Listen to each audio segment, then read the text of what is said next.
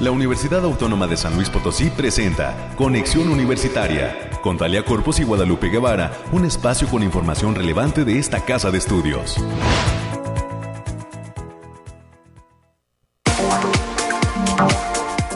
Por fin es viernes, amigas y amigos de este espacio de Radio Universidad de Conexión Universitaria.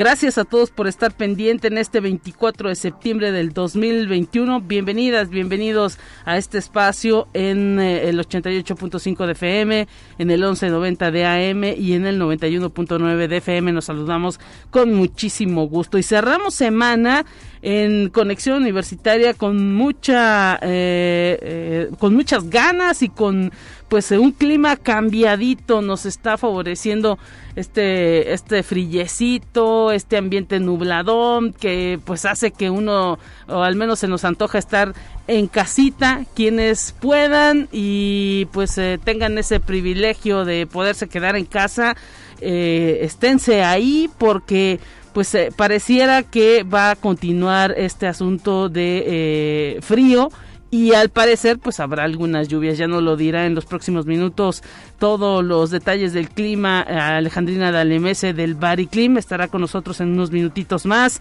tendremos los temas COVID, continúa la vacunación, han surgido algunas dudas de personas de 30 años y más que eh, pues están esperando esta segunda dosis para poder inmunizarse tengan un tanto de paciencia.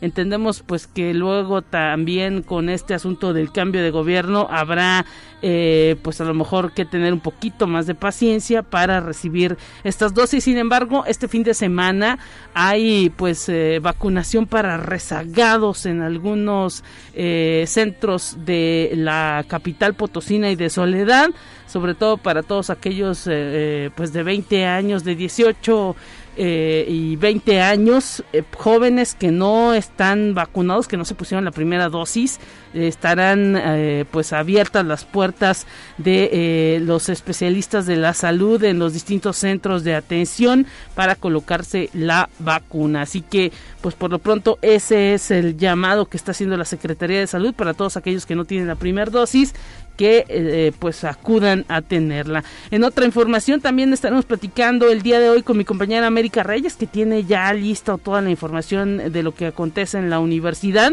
lo que viene en materia de cursos y actividades. Se viene un mes de octubre eh, pues muy cargado, un cierre de septiembre cargadito también de actividades y un inicio de octubre con muchísimo eh, ímpetu por parte de los universitarios y de eso estaremos platicando en los próximos minutos. Además estaremos platicando con la maestra María Esther López Medina, ella es docente de la Facultad del Hábitat el reto de la impartición de clases semipresenciales. De eso estaremos eh, abordando con ella todo lo que le ha implicado a los docentes. Hemos conocido pues los detalles de lo que piensan los estudiantes respecto a las clases eh, eh, híbridas, virtuales y, presenciales, esa mezcla que se está dando, pero pues ahora nos darán el punto de vista desde los maestros, todo lo que ha implicado para muchos estar en este asunto de la semipresencialidad. Más adelante tendremos la información, estará también con nosotros parte del equipo, de este equipo de que estará participando por parte de la Facultad de, Enfermería y Nutrición en la Olimpiada Mexicana de Enfermería. Habrá una primera Olimpiada Mexicana de Enfermería que estará midiendo los conocimientos que tiene cada equipo del estado, de 18 estados, tengo idea, eh, que estarán participando en esta primera Olimpiada Mexicana de la Enfermería. Y estará con nosotros la maestra Carla Juárez Ruiz y la alumna Olivia Castillo Moreno dando detalles de esta participación en la Olimpiada Mexicana de la Enfermería. Más adelante tendremos la información, también tendremos las notas nacionales, el resumen de ciencias. Y para cerrar este espacio estará con nosotros en entrevista el licenciado Luis Fernando Padrón Briones, él es conductor del programa Do, Cachardón aquí en Radio Universidad y pues él estará platicando de una masterclass que va a organizar o que estará llevando a cabo el día de mañana con la coordinación académica en arte. Estarán hablando de Julián Carrillo, se antoja, se antoja eh, pues estar pendiente de esta eh, eh, masterclass que se dará desde la coordinación académica en arte por parte de, eh, el maestro Luis Fernando Padrón Briones que estará abordando la vida, parte de la vida de Julián Carrillo y este en estas fechas en las que se conmemora el centenario de la ópera Little. Así que, pues atención con este tema, con eso vamos a cerrar este espacio de conexión universitaria. Quédese con nosotros, recuerde las líneas telefónicas en esta mañana, el 444 826 1347 444-826-1348, los números directos a la cabina de conexión. Y gracias a todo el gran equipo que hace posible la transmisión de estas emisiones, tanto a la dirección de radio y televisión como a la dirección de comunicación e imagen que participan en la elaboración de este programa. Como en este instante, cuando son ya las 9 con 7, vamos a los temas climáticos.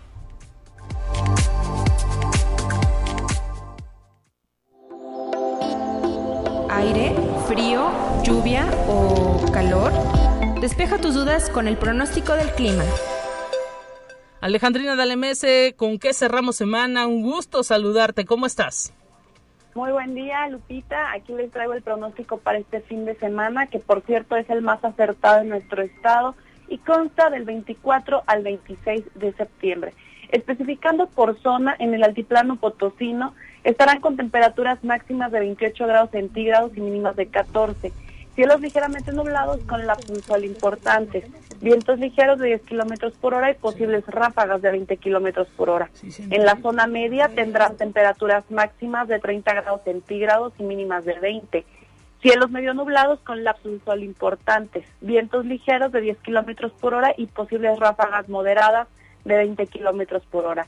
Habrá potencial de lloviznas aisladas, principalmente en zonas de la sierra para sábado y domingo, además de tener ligera probabilidad de bancos de niebla en zonas serranas. Y en la Huasteca se encontrarán con temperaturas máximas de 33 grados centígrados y mínimas de 21. Cielos ligeramente nublados con lapsos de sol dispersos, pero importantes. Se mantiene la probabilidad de precipitaciones con potencial de lloviznas, principalmente en zonas de la sierra y habrá vientos ligeros de 5 kilómetros por hora con posibles ráfagas de 15 kilómetros por hora. Las precipitaciones se presentarán principalmente este sábado y en la capital potosina se presentarán temperaturas máximas de 24 grados centígrados con mínimas de 12, cielos, cielos medio nublados con lapsos de sol importantes, vientos ligeros de 10 kilómetros por hora y posibles ráfagas que pueden superar los 20 kilómetros por hora. No se descartan algunas lloviznas puntuales en zonas de la sierra. Nuestras recomendaciones para estos días es que nos sigamos cuidando, que no bajemos la guardia, que tratemos de salir lo menos posible y que usemos nuestro cubrebocas. Asimismo, avisarles que continúa el factor de radiación ultravioleta en nivel bajo y se debe considerar no exponerse al sol más de 35 minutos consecutivos en horas de mayor insolación. También avisarles que se mantiene un ambiente ligeramente húmedo y fresco para la mayor parte de nuestro estado y habrá probabilidad de precipitaciones para sábado y domingo, generalmente, aunque no se descartan lloviznas en zonas de la sierra. Hasta aquí el pronóstico para este fin de semana, Lupita. Estaremos pendientes de todo lo que ha detallado el Bariclim y la próxima semana te escuchamos nuevamente. Gracias, bonito fin de semana. Hasta pronto. Hasta pronto y nos vamos ahora con la información COVID. Le decíamos, se está vacunando en San Luis Potosí, Soledad, a eh, rezagados de 20 eh, años eh, para que tengan la primer dosis de la vacuna. Este fin de semana habrá vacunación, así que pues atención, esperemos que mucha gente que aún no recibe la primera dosis de la vacuna COVID lo haga, acuda a los centros y pues empiece con este proceso de inmunización. Vamos a escuchar qué es lo que pasa con el COVID por todo el mundo.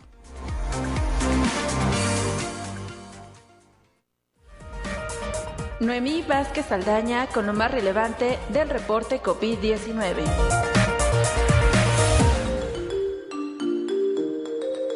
Hola, ¿qué tal? Muy buenos días. Le habla Noemí Vázquez. Espero se encuentre muy bien. Ya es viernesito, así que a terminar la semana con éxito. Aquí le tenemos toda la información más relevante sobre el coronavirus que surge en el mundo. Estados Unidos planea comprar cientos de millones de dosis más de la vacuna contra COVID-19 de Pfizer para donarlas en todo el mundo, dieron a conocer medios de ese país. La compra será anunciada a principios de la próxima semana para coincidir con la reunión de la Asamblea General de las Naciones Unidas en Nueva York. Conexión Universitaria. La vacuna de Pfizer contra el COVID-19 indujo una sólida respuesta inmune en niños de 5 a 11 años, aseguró la farmacéutica, la cual planea pedir autorización para su uso en menores de ese rango de edad en Estados Unidos, Europa y otros lugares del mundo lo antes posible. La farmacéutica aprobó una dosis mucho menor para los niños de ese tramo de edad, un tercio de las dosis administradas hasta ahora. Conexión Universitaria. La Casa Blanca anunció que a partir de noviembre se levantarán las restricciones para todos los viajeros extranjeros que estén completamente vacunados, incluidos los del Reino Unido y la Unión Europea. Conexión Universitaria. La Santa Sede del Vaticano anunció que exigirá a trabajadores y visitantes presentar un certificado sanitario de COVID-19 a partir del 1 de octubre del 2021. La medida fue tomada a pedido del Papa Francisco, acérrimo defensor de la campaña de vacunación contra el virus del coronavirus. Esto ha sido todo por hoy, muchísimas gracias por escucharnos, recuerde tomar las medidas necesarias ante el COVID-19, que tenga un excelente fin de semana. Hasta pronto.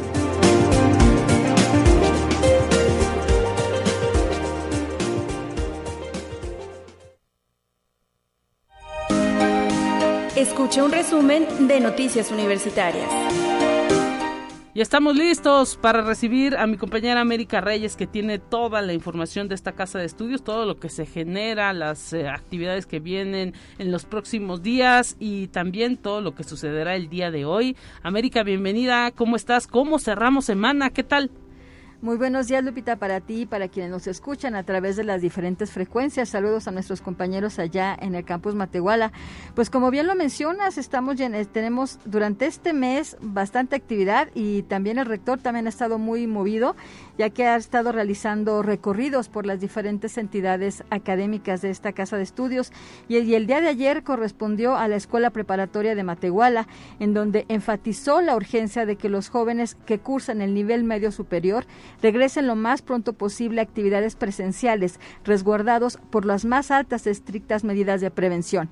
Y esto lo he hecho durante toda esta semana y la semana pasada en todas las entidades y en todos los campos, Lupita. Así es, y pues esperemos que también con este arranque de actividades que se está dando de manera paulatina y con todas las medidas sanitarias, pues los jóvenes se motiven, ¿no? A estar eh, echándole más ganas al estudio, los propios profesores eh, se den cuenta pues de que ha sido complicado para todos este este tiempo, este más eh, de año en cuestión de pandemia, llevamos para los dos. Y pues hay que decir que aún con todo lo complicado que ha resultado pues poder entrar en una nueva normalidad, la Universidad Autónoma de San Luis Potosí puede decirse que es una de las instituciones que ha salido avante, está, ha estado pues a tambor batiente trabajando, a lo mejor eh, pues adaptándose, eh, teniendo quizá algunas complicaciones técnicas para poder otorgar las clases a los docentes. Sin embargo, pues las cosas han venido fluyendo, caminando, gracias también a la participación de mucha gente. Hay grandes equipos en las distintas facultades y pues para ello el rector va, los visita y les reconoce su trabajo. Y exactamente, y es aprender a vivir con esta nueva normalidad, como bien lo mencionas, y pues ahí vamos adelante y seguimos, y en todos los campus también siguen habiendo muchas actividades. Por ejemplo, en el, en el marco del Día Mundial de Turismo, que se celebra el próximo 27 de septiembre, la Facultad de Estudios Profesionales Zona Huasteca de esta Casa de Estudios, a través de la licenciatura en Turismo Sustentable, va a llevar a cabo de manera virtual la Semana de Turismo, que tendrá lugar del 27 de septiembre al 1 de octubre del presente año.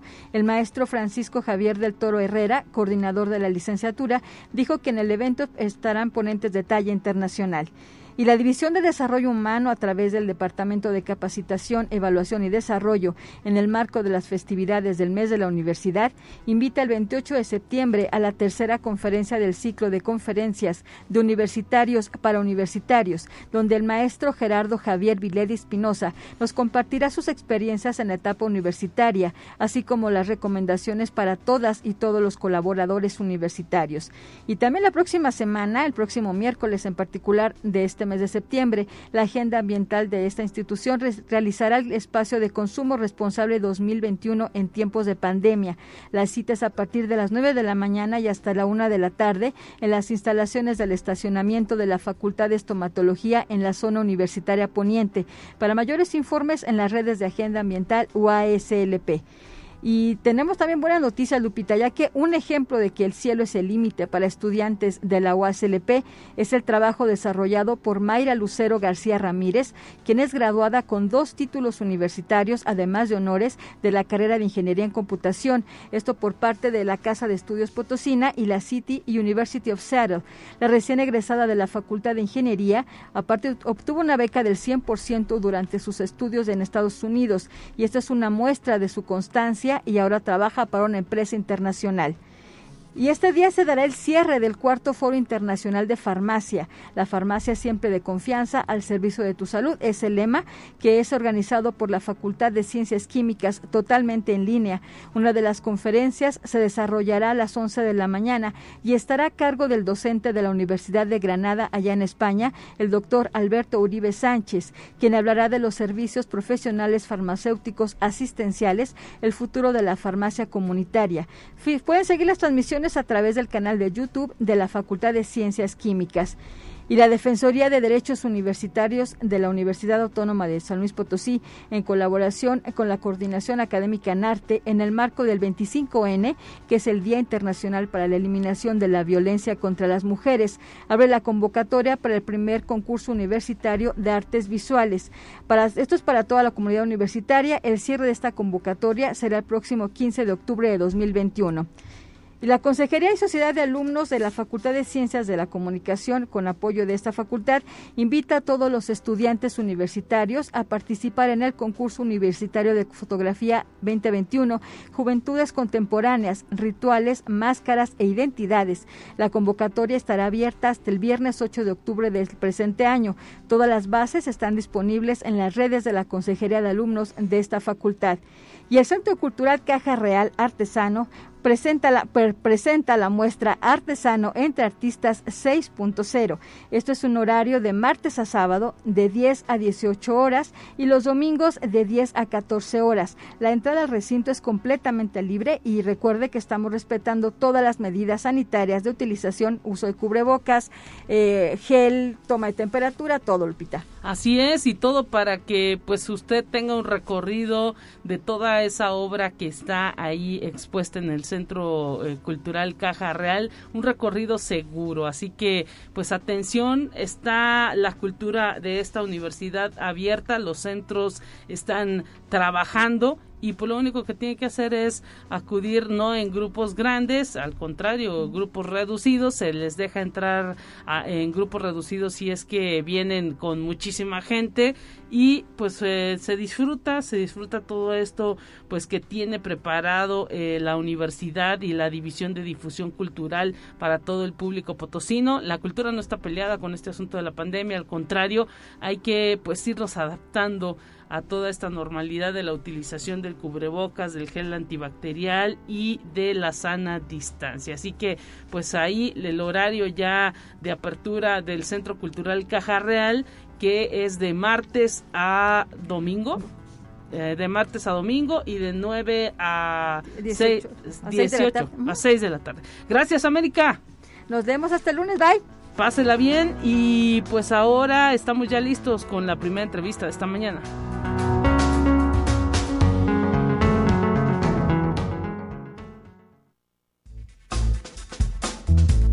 Te presentamos la entrevista del día.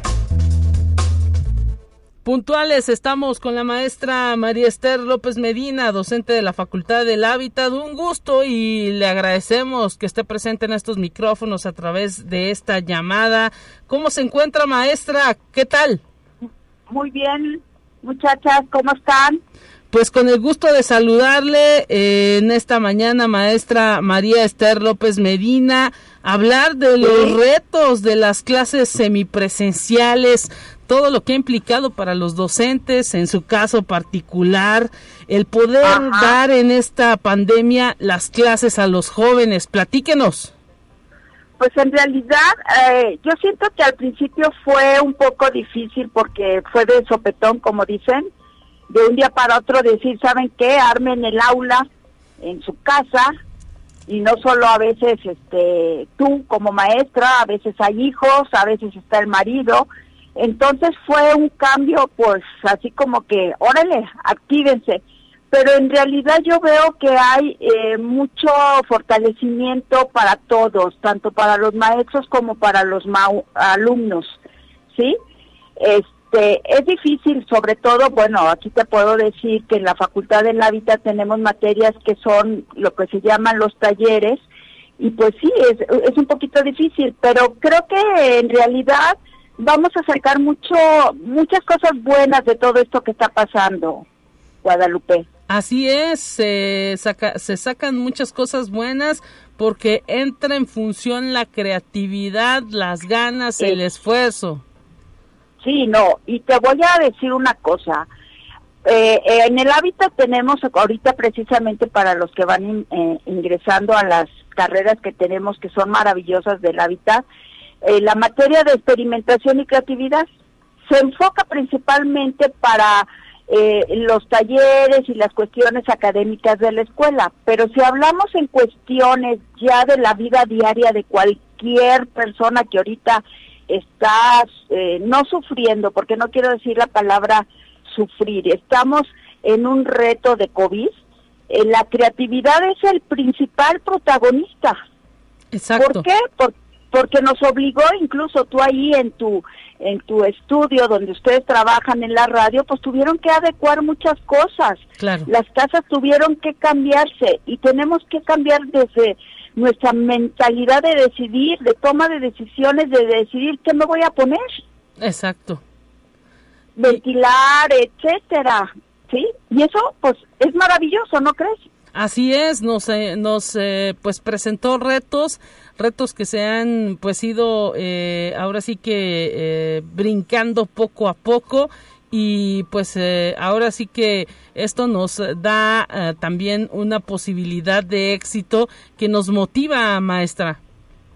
Oh, hombre, yo creo, fíjate, dentro de mi experiencia que disfruto tanto ser maestra, este, mis alumnos este, eh, que, que tengo, ¿verdad? Pues maestra, yo ya hice mi respirador de tal forma que eso ya hasta, ha habido más contacto de muchas experiencias que las que las que pude haber tenido presenciales, ¿eh? Con eso te digo todo, Lupita. Lo que sí, a veces me me, me, me pone muy nerviosa o, o, o no sé qué pasa, que a veces hay mucha mm, indiferencia porque estamos atrás de un monitor y los muchachos no participan. Claro. No sé si será cuestión de, de, sus cosas personales, porque esa es otra cosa que es un punto muy importante, porque realmente estamos invadiendo un territorio que es muy personal y que eso ha traído pues muchos este pues eh, contratiempos, no quiero decir la palabra contratiempos, sino que estamos explorando en territorios que nunca pensamos que nos íbamos a atrever a, entrar, ¿verdad? Claro. A la intimidad de muchos lugares, de muchas casas y que no sabemos cómo están. Pero de ahí en fuera, la verdad, yo siento que nos van a traer muchos beneficios este todas estas circunstancias que estamos que estamos este viviendo maravillosamente.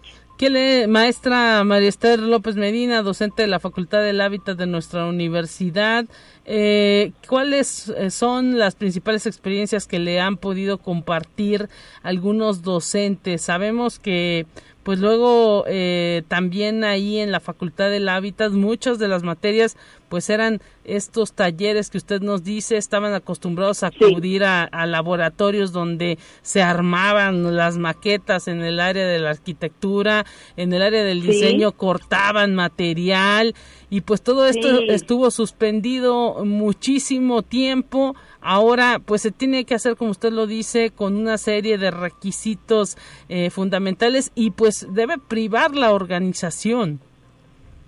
Sí, mira, a final de cuentas, eh, la asistencia a los talleres, pues se debe, o sea, se está, ya de hecho, este, están asistiendo ya alumnos, incluso tu, tu servidora, los talleres de arquitectura ya están presenciales de ciertos niveles y, y es como ir al súper, pues vas a tener que ir, pues sí, o sea, con tu gel antivariedad, no vas a estar chacoteando ahí todo apeñuscado, o sea, lo que nos está condicionando a todos.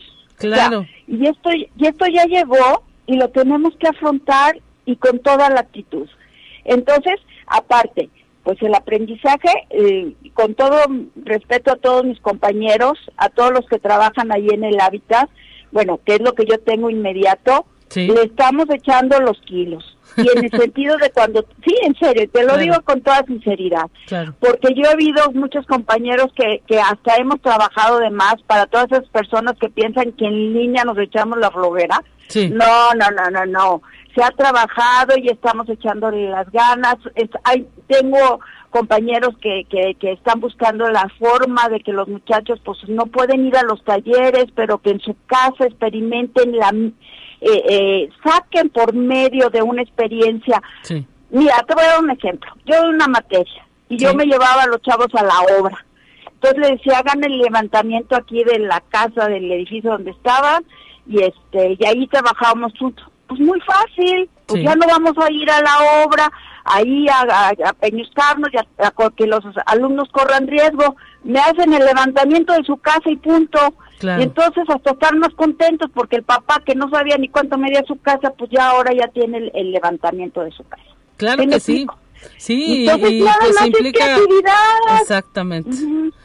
creatividad, adaptarse a todo lo que eh, pues está presentando y pues estar ahí eh, ahora sí que eh, al pie del cañón con ese trabajo. Y pues desafortunadamente se nos ha terminado el tiempo maestra sí, cuando eh, guste Lupita aquí estoy a tus órdenes están mis alumnos de taller Muchos saludos allá a todos y este y seguimos adelante con toda la actitud. Claro que sí y gracias por contar esta experiencia en Cuando la radio, cuenten, aquí está el hábitat, del hábitat somos bien jaladores para todo.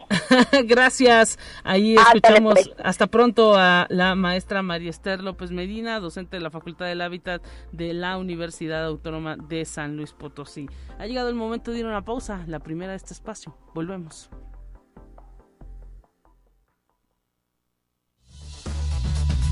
Vamos a una breve pausa. Acompáñanos. Conexión Universitaria ya regresa con más información.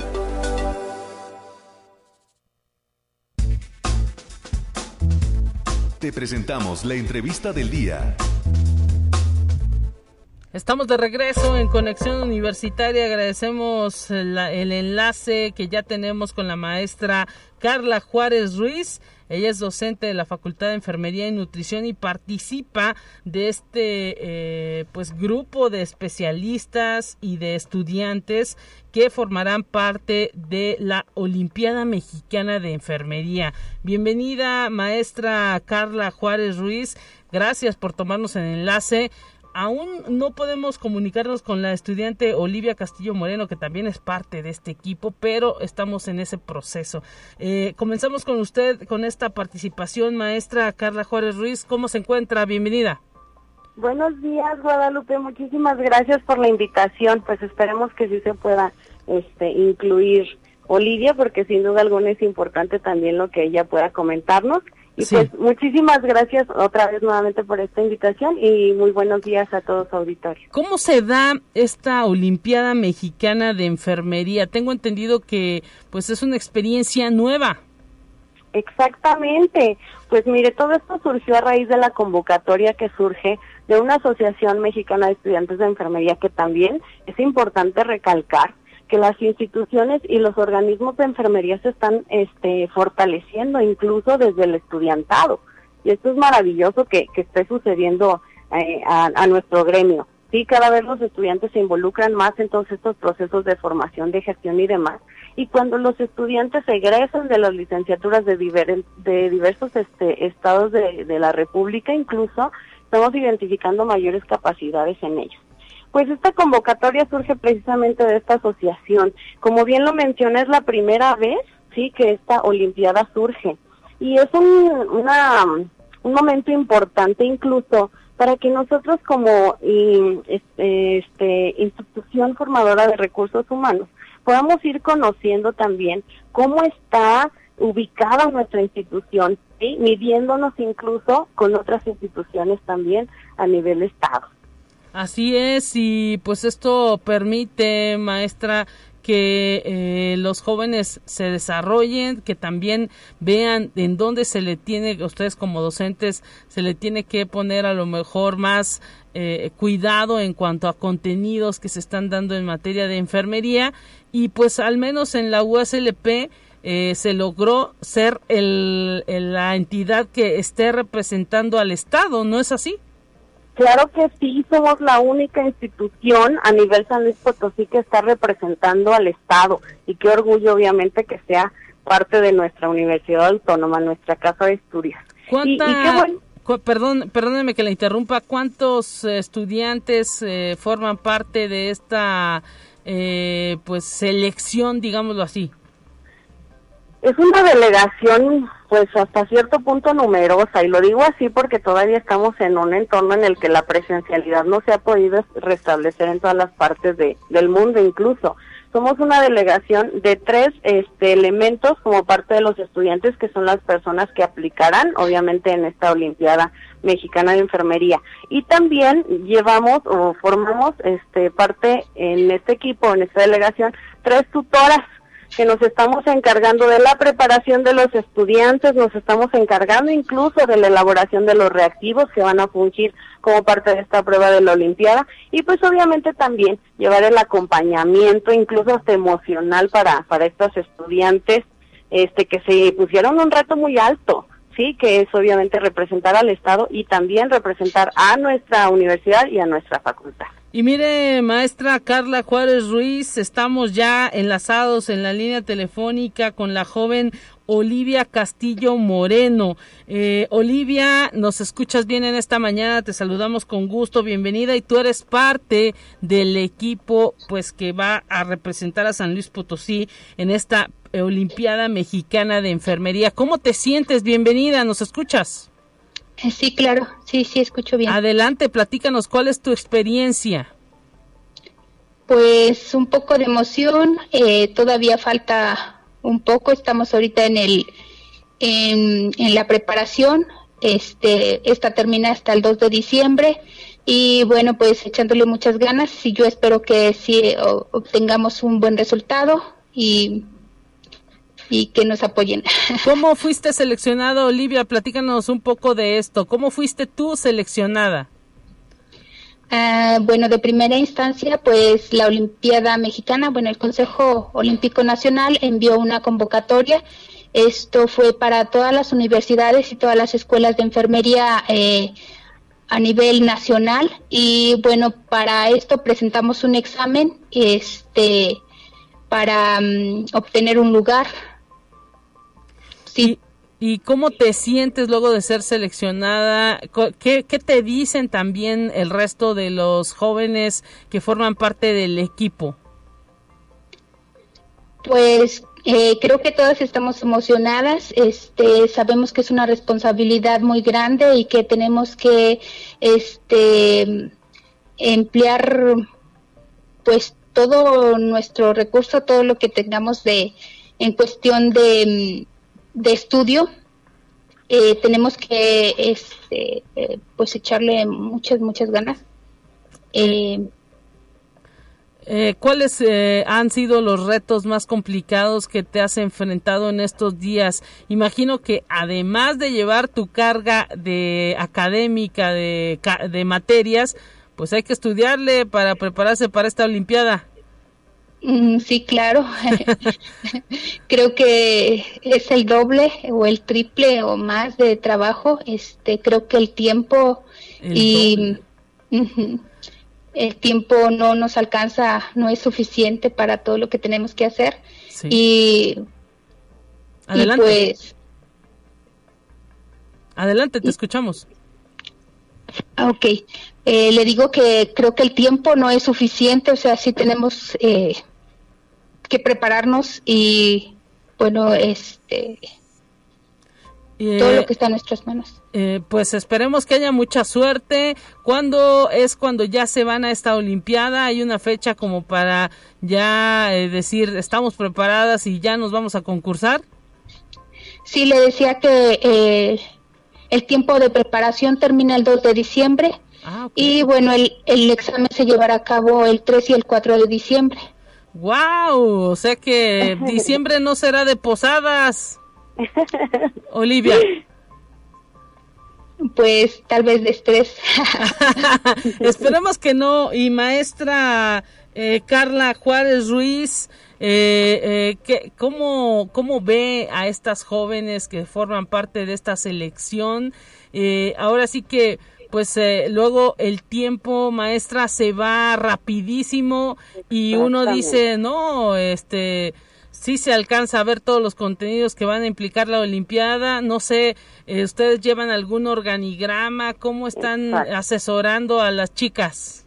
Pues sí, tenemos un cronograma de actividades sumamente apretado por las actividades y los múltiples roles que desempeñamos cada una de nosotras. De hecho, incluso me permito mencionar que dos de las participantes se encuentran al día de hoy llevando su pasantía, o sea, ya están en los servicios de salud inmersas y aparte están todavía comprometidas con esto. Me permito también darles mi más sincero reconocimiento porque son estudiantes sumamente comprometidas y que se encuentran en la búsqueda constante de nuevos retos y experiencias de aprendizaje.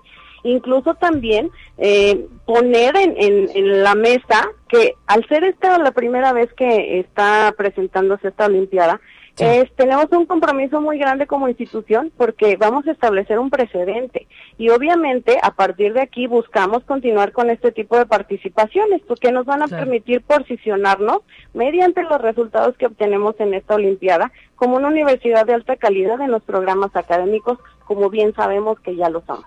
Y bueno, maestra, permítame decirlo, las enfermeras formadas en la Universidad Autónoma de San Luis Potosí siempre han manifestado esa calidad que eh, pues se les enseña en las aulas y pues esperamos nosotros desde aquí, desde eh, los espacios y micrófonos de Radio Universidad, les deseamos toda la suerte del mundo, sabemos que se van a esforzar al máximo y que pues no van a quedar a deber porque pues hay que señalar que siempre hemos eh, pues dado constancia o tenido constancia de todo el trabajo y todo lo que las ganas que le imprimen. Así que pues estamos confiados confiamos en ustedes en que al menos dentro de los tres primeros lugares estarán. Esperemos que si yo tengo toda la confianza de que esto va a suceder y muchas gracias por ese reconocimiento. Siempre es muy bueno escucharlo de alguien externo a nuestra profesión. Y Olivia Castillo Moreno, mucha suerte y gracias por haber estado con nosotros y transmite, por supuesto, todo este eh, pues ímpetu que esperemos eh, continúe hasta el 2 de diciembre y luego ya cuando estén en el examen al resto de tus compañeras. Gracias. Yo espero que en años posteriores este, los demás compañeros estudiantes pues también tengan este espíritu de búsqueda y de conocimiento y, de querer saber más. Bueno, pues ustedes esperemos les dejen la vara muy alta al resto de las generaciones que vienen. Maestra, eh, eh, maestra Carla Juárez Ruiz, gracias también y por supuesto también un abrazo y nuestro reconocimiento al resto de los docentes que están participando en la formación de este equipo que se está preparando para la Olimpiada Mexicana de Enfermería. Cruzamos los dedos y mucha suerte, estaremos pendientes ya cuando regresen para que eh, pues nos vengan a presumir aquí a Radio Universidad, a las instalaciones del edificio central, el premio que obtengan. Claro que sí, un compromiso ahí, ahí estaremos presumiéndole los resultados. Muchas gracias nuevamente por la invitación. Hasta pronto. Nos despedimos, despedimos al, al, equipo, a parte del equipo de esta Olimpiada Mexicana de Enfermería que pues, estará participando por San Luis Potosí y por la Universidad Autónoma de San Luis Potosí. Y un abrazo precisamente también a toda la comunidad de enfermeras egresadas de esta casa de estudios que están también formando parte de ese equipo de lucha contra la pandemia, contra el COVID 19. Y nos vamos ahora a un resumen de información. Enseguida regresamos.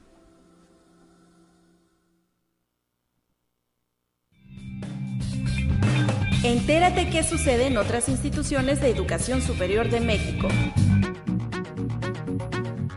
Inaugura el Instituto Politécnico Nacional Feria Virtual de Libro y Cultura 2021. En esta fiesta literaria, el Instituto Politécnico Nacional mostrará a la comunidad politécnica y al público en general las valiosas contribuciones que ha realizado el Politécnico en torno al COVID-19. Esta fiesta literaria concluirá el 3 de octubre, el acontecimiento editorial y cultural más importante del instituto. Conexión Universitaria.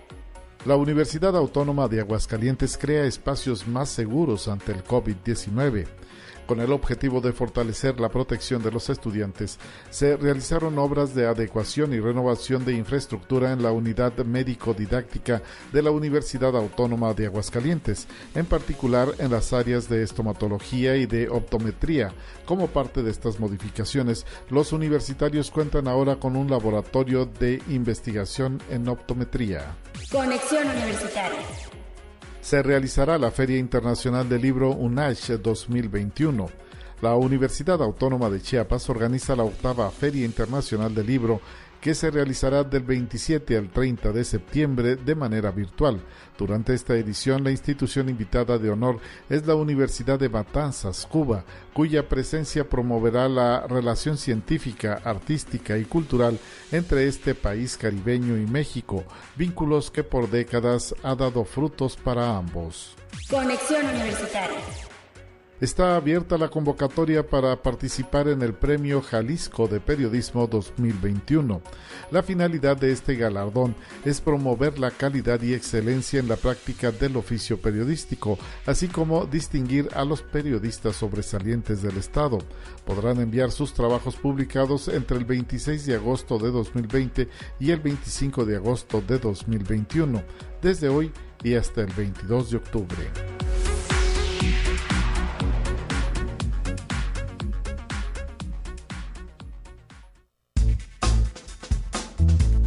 Te presentamos la entrevista del día.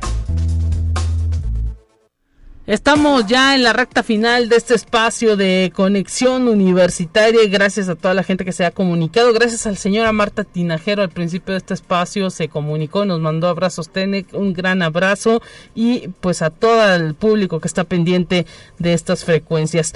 Eh, saludamos ya en esta mañana al eh, licenciado Luis Fernando Padrón Briones. Él es conductor de un programa de radio denominado Do de Cachordón. Eh, que se transmite aquí en Radio Universidad y pues ha sido invitado con la coordinación académica en arte a otorgar una masterclass de Julián Carrillo, un paradigma cultural en el centenario de su ópera Shulittle. Esperemos que lo hayamos pronunciado bien, maestro Luis Fernando. Gracias por estar presente en estos micrófonos de conexión universitaria. ¿Cómo está? Un gusto saludarlo. Lupita, pues qué gusto. Primera vez que, que tengo el, el, privilegio de ser entrevistado por ti, por lo que bueno, pues me da, me da muchísimo gusto.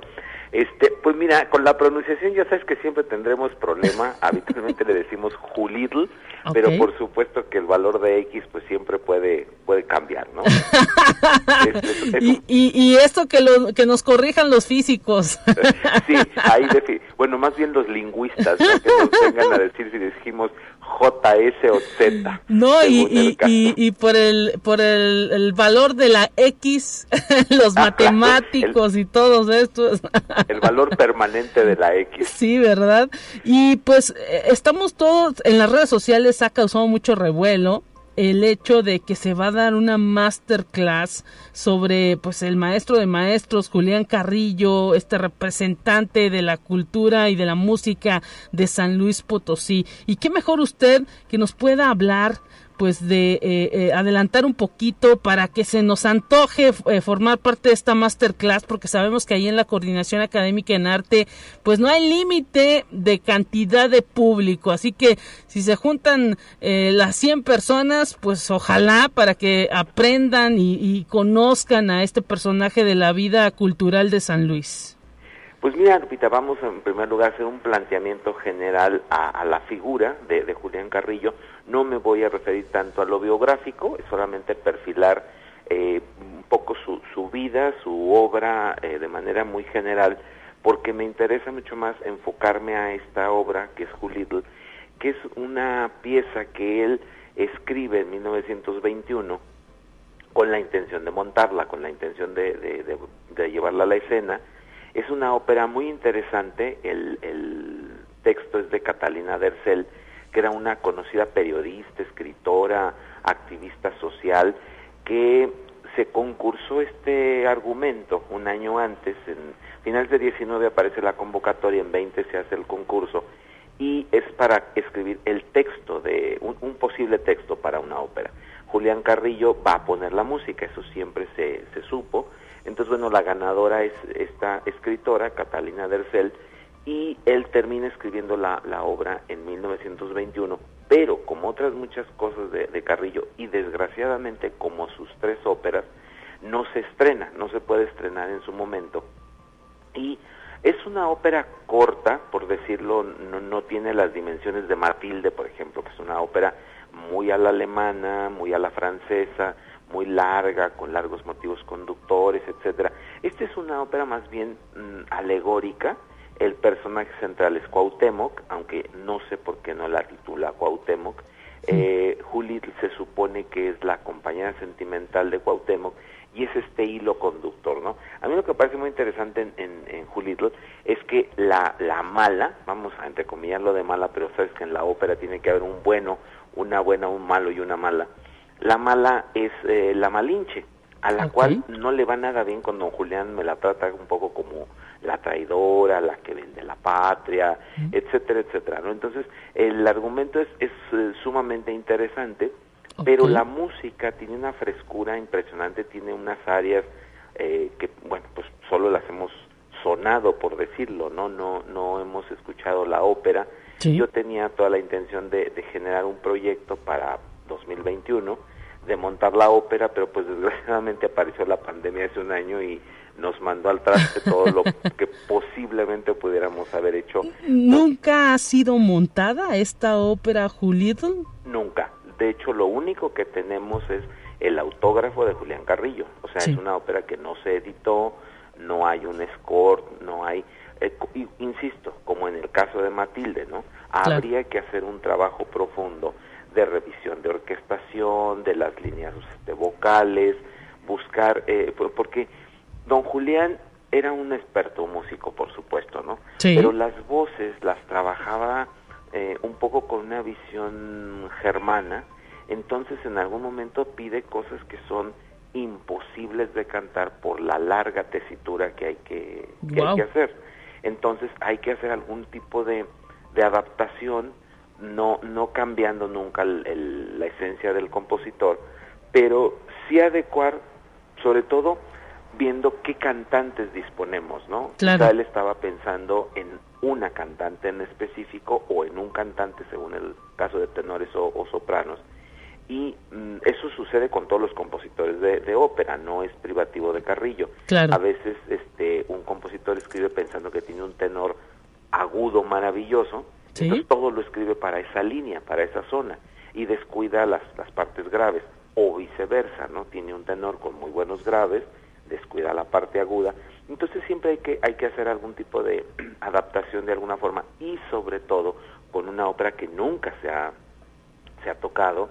Eh, yo debo de constarte que tuve mucha curiosidad de la ópera desde la primera vez que supe el título, que debe de haber sido cuando yo tendría algunos 20 años, estoy hablando de hace 26, que este todavía el archivo estaba en la casa de don Julián en la Ciudad de México y eh, tuve un primer acercamiento algunos años después al, al manuscrito, ahí mismo en el archivo, y bueno, pues era esta curiosidad, ¿no? De, de, de, por qué no montarla.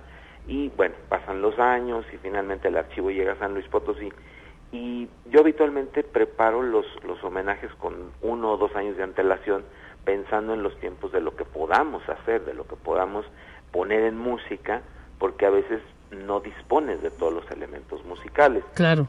Entonces, a finales de 19 me volví a acercar al archivo Carrillo, y ahora aquí en San Luis Potosí, para poder trabajar, porque eh, mi intención era todo 21, dar conferencias, cursos, talleres, charlas en torno a, a Julitl.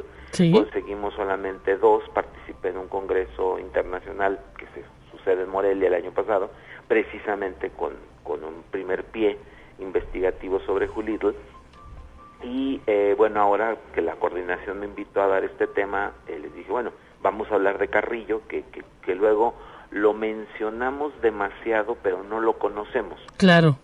Yo algún momento discutí, tuve incluso algunos problemas importantes, porque les dije, es que Julián Carrillo no es una calle, ni es un monumento, Sí. ni son unas flores este, cada día de su cumpleaños. Es su música. Es su música, Lupita. Sí. Tú dices lo más certero. Un músico, pues necesitamos escuchar su música. Claro. Es que era muy bueno. Conocer es que sus escribió, discos, es que hizo. tocarla y más aquí en San Luis Potosí. Pues sí, me puedes decir que, eres- que es muy bueno el músico, pero no he escuchado su, su obra, Claro. pues cómo voy a saber si es bueno o malo, ¿no? Entonces, el músico hay que escucharlo, al Sí. pintor hay que verlo, al escritor hay que leerlo. Entonces, creo que siempre tenemos ese problema con los músicos. Hablamos demasiado de ellos y hacemos muy poco su, su música. Aquí hay que, hay que decir, la, la Orquesta Sinfónica se ha preocupado mucho por hacer la obra de Julián Carrillo, tanto la tonal como la microinterválica. Sí. Y aquí me adelanto, Lupita, el año entrante tenemos otro centenario muy importante de Carrillo, que es la publicación de la primera edición de el, el Preludio a Colón, que es la primera obra microinterválica que él escribe, Wow. de, de gran eh, calibre, ¿verdad? Escribe Sí. algunos ejercicios previos, pero no son tan importantes como este Preludio a Colón, que aquí ya yo me estoy adelantando. Esperemos que la pandemia nos permita este, pues tener en vivo Sí. este preludio, porque es una obra seminal para el siglo XX, pero yo diría que para el siglo XXV, porque es una obra que se adelanta en todos los, los factores de, mm, insisto, yo como compositor te puedo escribir una teoría, decirte, Exacto. la música suena así, y así, y así, así, pero si no la, si no la sueno, si no hago que suene, pues entonces una teoría... Pura imaginación y no. O sea, necesitamos esa música. Y pues eh, desafortunadamente se nos está terminando el tiempo, licenciado Luis Fernando Padrón Briones. Le queremos agradecer y simplemente invitar. El día de mañana, 17 horas, en la coordinación académica en arte, estará usted eh, pues hablando de Julián Carrillo y de este centenario de la ópera Julitl. Y pues las inscripciones masterclass con doble s punto caarte con doble a arroba uslp punto mx y esperemos que esté lleno ahí el cupo de esta eh, masterclass. Un gran abrazo. Que estés bien, Lupita, gracias por la entrevista. Con esto nos despedimos, amigas y amigos. Esto fue Conexión Universitaria. Buen fin de semana para todos. El lunes, mi compañera Talia Corpus en estos micrófonos. Pásela bien y quédese en sintonía de Radio Universidad. Así avanza la ciencia en el mundo. Descubre investigaciones y hallazgos que hoy son noticia.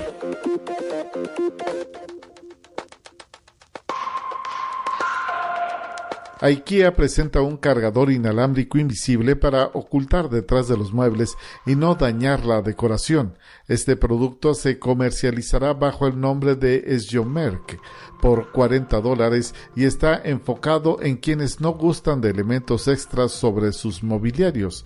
Este cargador estará disponible en Estados Unidos y otros países a partir de octubre.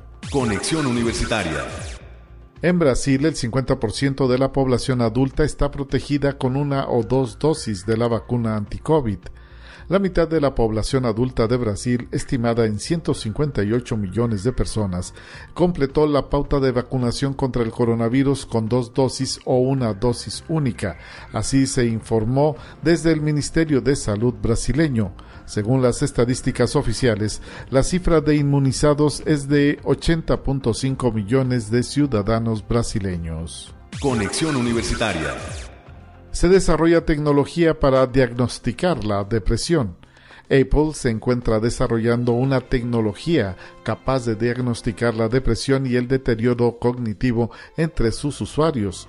Se espera crear algoritmos que permitan diagnosticar dichos padecimientos a partir de los datos recopilados por los sensores incorporados a los dispositivos Apple como las medidas de la movilidad de los usuarios, la actividad física, los patrones de sueño y el comportamiento al teclear, entre otros. Conexión Universitaria.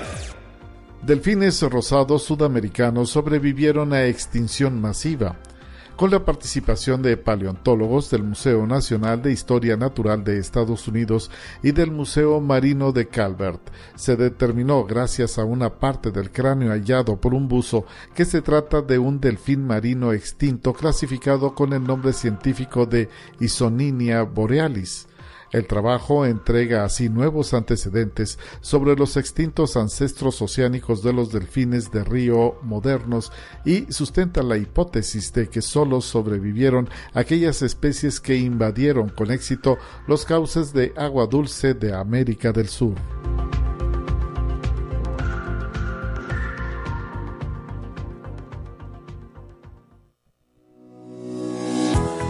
La Universidad Autónoma de San Luis Potosí presentó Conexión Universitaria con Talia Corpus y Guadalupe Guevara.